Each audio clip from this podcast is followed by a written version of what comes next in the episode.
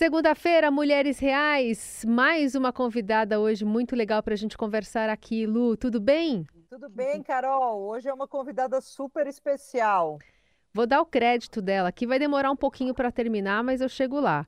É uma das cientistas mais premiadas do país, a pesquisadora brasileira, professora emérita da Universidade de São Paulo, a primeira mulher residente em cirurgia geral no Hospital das Clínicas, primeira a chefiar os departamentos de cirurgia e gastroenterologia da Faculdade de Medicina da USP, uma referência mundial no tratamento do câncer do reto Considerada em 2022 pela Universidade de Stanford como uma das cientistas mais influentes do mundo e que agora vai receber a prestigiosa medalha Bigelow, que é oferecida pela tradicional Sociedade de Cirurgia de Boston, doutora Angelina Gama. Obrigada por estar aqui, doutora. Bem-vinda.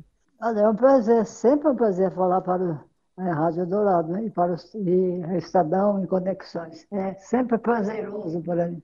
Que balanço a senhora faz da atuação e desses prêmios, desse reconhecimento que a senhora tem tido na medicina, né, com esse pioneirismo todo, né, sendo uma mulher, a única mulher na sala muitas vezes. Trabalhei, eu gosto de trabalhar, eu gosto da minha, eu gosto de ser médica, adorei ter escolhido a especialidade cirúrgica, sempre tive vocação para cirurgia, descobri isso quando no internato. E trabalho muito, e eu trabalho por prazer. Ontem, um cliente perguntou no meu consultório, doutora, por que a senhora trabalha tanto? Até hoje trabalha tanto. Por que, a senhora trabalha tanto? Eu instintivamente respondi, não sei. Ele achou muito interessante. Aliás, eu não sei, eu trabalho por prazer. Trabalhar em cirurgia e medicina é muito prazeroso. Eu acabei, eu operei hoje de manhã. Comecei cedinho para estar pronta para essa entrevista. Já operei hoje de manhã. Você já operou senhora... hoje? Já operei, comecei no Hospital Alemão Oswaldo Cruz, comecei antes das sete horas da manhã uma cirurgia. Doutora Angelita, e como é a sua rotina? Assim, quantas cirurgias a senhora faz por semana? Os doentes particulares eu opero em geral terças, quintas e sábados, quando tem cirurgia, naturalmente. E os outros dias eu vou ao consultório. E sempre fui da Universidade de São Paulo, trabalhei muitos anos na universidade, no Hospital das Clínicas, e a minha rotina era de manhã ir para o hospital, nas clínicas. E depois, à tarde, consultório, e nos dias cirúrgicos, à tarde, cirurgia. Hoje eu já estou aposentada Hospital das Clínicas, então eu tenho as manhãs livres e opero mais frequentemente. Uhum acompanhando tanto tempo né, nessa área de cirurgia, como é que a senhora tem visto, por exemplo, tecnologia chegando, né, com operação que você faz aqui do Brasil em outra parte do mundo, cirurgias que utilizam basicamente computador, inteligência artificial. Como é que a, a senhora tem essa visão do que está chegando de novo por aí, doutora? Tudo em geral mudou muito nos últimos anos. E a medicina, tanto são aspectos técnicos como farmacológicos, como os conceitos de fisiopatologia, isso tudo mudou muito. Um avanço tecnológico, hoje nós temos, como você bem mencionou, um avanço enorme com a cirurgia laparoscópica, hoje com a cirurgia robótica, uma evolução enorme. Então, operações que a gente fazia incisões muito grandes, extensas no abdômen, hoje foram substituídas pelo método da cirurgia laparoscópica. Foi um avanço enorme, o que evita grandes incisões abdominais. É claro que a gente precisa fazer incisão, mas a incisão é pequena, apenas para a remoção dos órgãos ou tecidos extirpados durante o procedimento. Mas o pós-operatório se tornou muito mais facilitado, muito menos doloroso e foi encurtado. Foram tantos os aspectos que mudaram, os medicamentos mudaram muito a anestesia evoluiu demais. Então, hoje, o número de complicações pós-operatórias é muito mais reduzido. Doutora Angelita, assim, como mulher, a senhora foi também pioneira, né? É, ao longo da carreira, a senhora sentiu alguma dificuldade pelo fato de ser mulher? Sentiu algum, sei lá, já, já passou por alguma brincadeirinha, algum comentário Sim, ali? veja bem, eu no começo, quando eu era interna, residente no Hospital das Clínicas, no primeiro doente que eu estava fazendo o interrogatório, eu disse a ele, olha só, conversei muito com ele, é muito simpático o doente, Ele falou, vou ser operado amanhã. Eu falei, você vai ser operado amanhã de manhã. Ele falou, quem vai me operar? Eu falei, eu. Ele disse, ah, então eu vou embora do hospital. Isso foi no Hospital das Clínicas, veja bem, doente muito humilde, mas muito esperto. Eu falei, olha, meu amigo, você está perdendo, porque eu sou a melhor cirurgião que tem aqui no hospital. Quando eu me disse para ele, na mesma hora ele mudou de ideia. Ele falou, não, então me opera com a senhora, porque a senhora é firme. Eu falei, você vai sair perdendo, porque eu sou a melhor cirurgiã que tem aqui. Então, se você não quiser ser operado comigo, eu vou te assinar alta, porque sou eu escalada para te operar. Com muito prazer, eu te operaria amanhã. Então, foi uma das brincadeiras primeiras. Mas é claro que, fazendo cirurgia, a gente encontrou no início muitos obstáculos. Tanto é que, quando terminei a, a faculdade, fiz o internato, o internato, a gente começou na minha época. E a gente passa em vários rodízios. Quando decidi pela cirurgia, eu me candidatei para ser residente em cirurgia. E o chefe do setor que escolheu os residentes disse: não, você não pode se inscrever ao concurso, porque era por concurso, havia poucas vagas para residência de cirurgia, porque cirurgia é especialidade de homens. As mulheres não nasceram para cirurgia. Eu falei, mas como não nasceram? Quem é que prova isso? Eu entrei na faculdade de medicina e daí para frente, eu, durante o internato, demonstrei habilidade cirúrgica, tenho facilidade para a cirurgia, uma razão para não fazer. Aí, depois de muitas discussões, eu fiz o concurso, fui aceita para me inscrever no concurso e passei em primeiro lugar. Então, eu, eu acho que as dificuldades para as mulheres, não só dentro da cirurgia, como em vários campos da ciência, das artes, eh, foi muito difícil porque na realidade as mulheres eram educadas para serem donas de casa, mães, o que é muito elogiável, são funções bastante elogiáveis.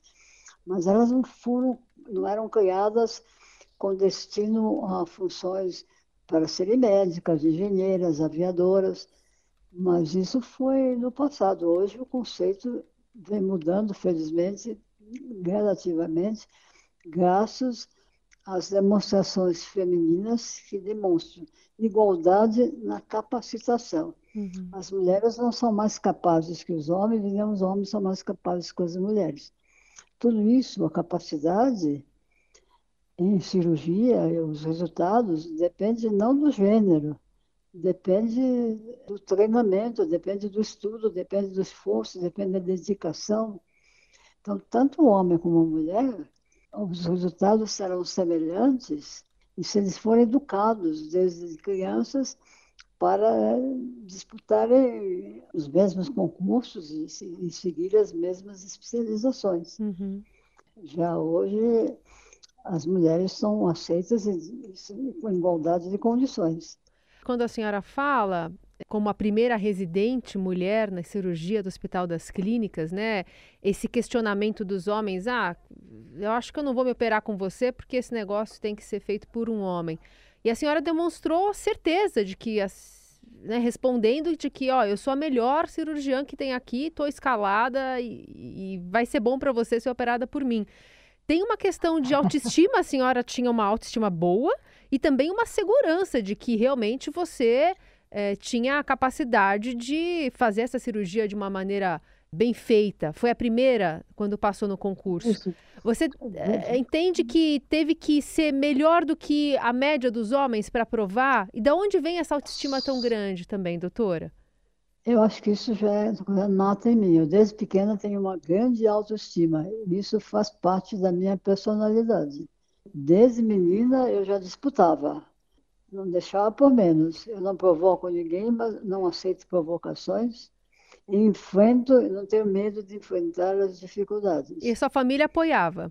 A minha família não queria que eu fosse estudar medicina, porque hum. era normal naquela época que as mulheres estudassem, fossem ser professoras. Hum. Na minha família, as, as minhas irmãs mais velhas eram professoras. Então, eram, meus pais eram imigrantes libaneses e natural para eles que as mulheres fossem professoras. Era o máximo que eles imaginavam que uma mulher possa seguir como profissão. Mas já eu disse não a eles, eu sempre disse não na minha vida. Não tem que ser bem racional. Eu não achava adequado a proibição de fazer estudar medicina, seguir, eles depois concordaram, aprovaram, ficaram encantados, satisfeitos e orgulhosos. Então, as mulheres, para realmente precisam para disputar, elas têm que se preparar. Elas têm que estudar tanto quanto ou mais do que os homens para a competição no mercado de trabalho, demonstrar a sua capacitação. Doutora, só por curiosidade, eu imagino que na medicina ainda existam umas áreas que são mais masculinas, que as mulheres ainda passem. A gente escuta muitos relatos de médicas, de gente que é da área médica, que algumas áreas, inclusive a cirurgia, ainda tem mais essas dificuldades. Que, que dicas a senhora daria para quem está começando, para, como a senhora, superar esses, esses desafios? Não tem áreas mais masculinas atualmente. O que as mulheres têm que entender que cirurgia é uma especialidade a seguir pesada, dificulta, exige trabalho, dedicação, não existe uma hora de um horário fixo de trabalho. Quando a mulher se prepara e está realmente consciente que vai entrar num campo que exige trabalho e dedicação, e ela se sente à vontade nisso, ela precisa gostar disso. Hum. Porque quando você faz por gosto, o gosto, como dizia na gíria, gosto é o regalo da vida. Quem gosta de operar não sai nem cansado de uma cirurgia muito grande. Nem a urologia, então, doutora? Não, hoje existem urologistas femininas. Uhum. Existem várias urologistas mulheres com tecnologia para fazer uma, uma cirurgia, mesmo ortopédica, não exige mais força. Tudo hoje é muito mais facilitado. A senhora representou um abre-alas importante, né? É, é muito interessante ter eu essa... Caminho, eu abri caminho para as mulheres médicas que queriam ser cirurgiãs. É isso. Doutora, a gente tem também uma pesquisa, eu queria saber o que, que a senhora acha. Uma pesquisa traz a informação de que pessoas operadas por cirurgiãs, ou seja, mulheres, têm menos probabilidade de sofrer complicações e necessitar de cuidados de acompanhamento de quando os homens usam bisturi.